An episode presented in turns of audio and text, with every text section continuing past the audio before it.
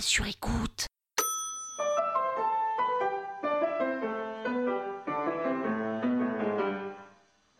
Salut les arnaqueurs, c'est Pénélope Boeuf. Vous vous souvenez de moi? Vous pensez que vous avez oublié, hein? Mais non, jamais Dans ce premier épisode de la saison 11 de l'arnaque sur le thème de la fame, de la célébrité, de la noto, quoi, je vais vous parler du jour où j'ai reçu un texto sorti de nulle part, de la part d'un journaliste politique très connu. Sans vous spoiler, je peux vous dire qu'à la fin, vous allez avoir envie d'ouvrir vos chakras. En vrai, je suis comme tout le monde, hein. parisienne, 38 ans, célibataire, enfin surtout la semaine, et je suis pas une férue de politique, ni même une aficionada, bref, c'est pas tellement mon truc. Et donc, quand je reçois le 14 septembre 2021 un texto d'un numéro que je connais pas, déjà pardon, mais qui est-ce qui envoie encore des textos à part mon père, bref, je le lis d'abord en diagonale et j'aperçois les mots politique, élection, présidentielle. Alors au début, je crois que c'est un spam, une pub, un démarchage, et puis parce qu'on n'est jamais à l'abri d'une pub avantageuse, je lis le texto en entier. Bonjour madame, Héloïse m'a confié vos coordonnées. Je me permets donc ce message. Faire des podcasts en prévision de l'élection présidentielle. Cela peut-il vous intéresser? Et quel contenu? Si vous le souhaitez, nous pouvons en parler. Merci beaucoup. Jean-Michel Apathy, journaliste politique. Jean-Michel Apathy, quoi. Alors là, au début, je me dis que c'est une blague, un canular, pas très drôle, hein, mais je vois pas bien le truc, quoi. Donc euh, j'appelle cette Héloïse, assez excitée, hein, je dois reconnaître, pour lui demander d'où ça sort ce message. Héloïse, non mais attends, j'ai reçu un texto de Jean-Michel Apathy. Ah oui, je t'ai pas dit, bah oui, oui, je te l'ai envoyé parce que je pense qu'il y a que toi qui peux l'aider. Mais l'aider à quoi? Bah à faire un podcast qui soit pas chiant-chiant, quoi. Mais est-ce qu'il sait ce qu'il veut faire, ce Jean-Michel Apathy? Bah non, justement, c'est à toi de le faire, allez, au boulot. Là, je raccroche, je réponds à Jean-Michel avec grand plaisir pour discuter podcast. Semaine prochaine, trois jours plus tard, il est chez moi, enfin dans les bureaux, enfin qui sont chez moi, donc chez moi, bref. Jean-Michel sonne, je lui ouvre, je lui dis de s'installer, j'oublie complètement de lui proposer un café parce que j'en bois pas, enfin c'est pas une excuse, mais bon, bref, j'oublie. On parle, on parle, on parle, je lui pose des questions sur lui, sur ses envies. Il me parle de politique, de Charles de Gaulle, de Game of Thrones, de De Gaulle, de politique, de Game of Thrones, bref, trois sujets qui ne me parlent en l'occurrence pas du tout.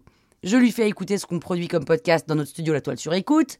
Je lui montre notre cabine d'enregistrement qui s'apparente plus à un placard à balai avec de la mousse au mur qu'à un véritable studio. Et je sens qu'il est en train de se demander ce qu'il fout là.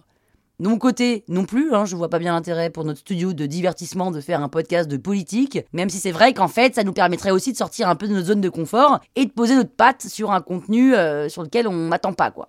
Et au bout d'une heure de discussion, il s'en va. On se dit euh, qu'on va réfléchir chacun de notre côté, je lui serre la main, merci beaucoup Jean-Michel, réfléchissez de votre côté, hein, et puis je réfléchis du mien. Et puis en fait, lui comme moi, on sait très bien qu'on va pas y réfléchir.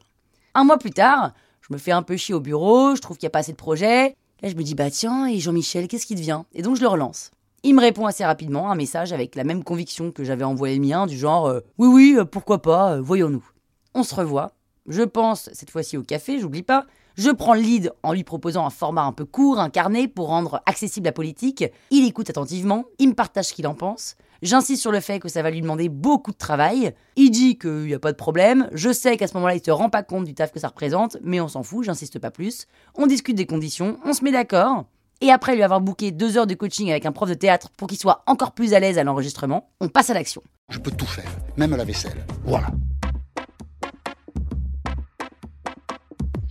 Et il n'y a pas une semaine sans que je vois Jean-Michel Apathy dans mon appartement. Il se fait son café lui-même, il s'enferme des heures pour enregistrer dans le studio. Souvent, il ressort en disant C'était nul à chier ce que je viens de faire, nul à chier, faut tout jeter. Évidemment, en écoutant, on se rend compte que c'était pas du tout nul à chier, et je découvre un Jean-Michel Apathy rigoureux, professionnel, perfectionniste, qui aime le travail bien fait. Il est à fond. Toutes les semaines, on attend Jean-Michel, toujours un peu en retard, toujours de bonne humeur, toujours avec l'envie de bien faire. Quand il annule, il y a toujours un de nous dans l'équipe qui dit Oh non, Jean-Michel peut pas venir aujourd'hui, je suis dégoûté. Parce qu'en fait, ça y est, Jean-Michel Apathy fait partie de nos murs, fait partie de la vie du bureau, il fait partie de l'équipe. On tourne des mini-vidéos décalées pour lancement du podcast. Au départ, il est réticent. Puis je lui dis Allez, on essaye. Si c'est nul, on jette, ok? Il est toujours ok. On le met en scène, il se prend au jeu, il valide et on enchaîne. Et en fait, il est un peu comme ça, Jean-Michel. Il se remet en question. Il est têtu, mais c'est un têtu souple. Depuis la sortie de ce podcast, Allons enfants de l'apathie, je me demande pourquoi ce podcast cartonne. Et je crois que c'est parce que Jean-Michel, il fait que ce qu'il a envie de faire. Et moi aussi. Et quand deux personnes qui ne font que ce qu'elles aiment font ce qu'elles aiment, putain la phrase à rallonge, eh ben c'est forcément un carton. Donc on avait chacun nos raisons de faire ce podcast. Hein. Lui, clairement, il a profité de mes lumières pour développer un nouveau format. Et moi, j'ai profité de sa lumière. Oh, c'est beau Bref, j'ai reçu un jour un texto de Jean-Michel Apathy et c'est moi aujourd'hui qui lui envoie des Jean-Michel, ça vous dit un tennis demain? Ah bah voilà, c'est beau cette histoire, non? On n'y croyait pas à Jean-Michel Apatif ou à Pénélope. Hein. Et ben c'est une bonne leçon qui fait se dire qu'à chaque proposition douteuse, pas excitante, pas dans notre domaine de prédilection, pas forcément envie au premier abord, il faut aller creuser. Parce qu'on peut toujours trouver une connexion, un terrain d'entente avec qui que ce soit. Enfin, pas avec tout le monde, hein, mais enfin si presque avec... Bref, bon. Ah, vous avez compris. Et si vous voulez que je vous raconte le jour où je n'ai pas compris la blague d'Antoine Decaune en direct, live à la radio, écoutez l'épisode numéro 2. La toile sur écoute. Hi, this is Craig Robinson from Ways to Win, and support for this podcast comes from Invesco QQQ, the official ETF of the NCAA. Invesco QQQ is proud to sponsor this episode, and even prouder to provide access to innovation for the last 25 years. Basketball has had innovations over the years too. We're seeing the game played in new ways every day. Learn more at Invesco.com slash QQQ. Let's rethink possibility. Invesco Distributors, Inc.